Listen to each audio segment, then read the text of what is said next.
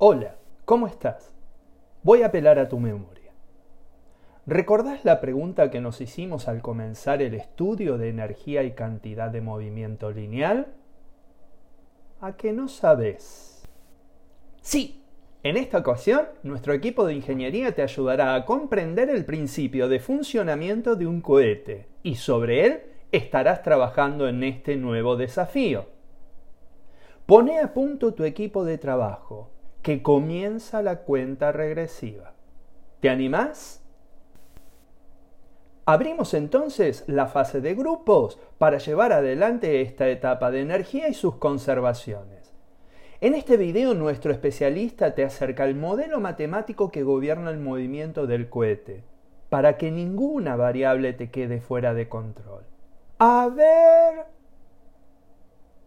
Perfecto, ya estamos listos.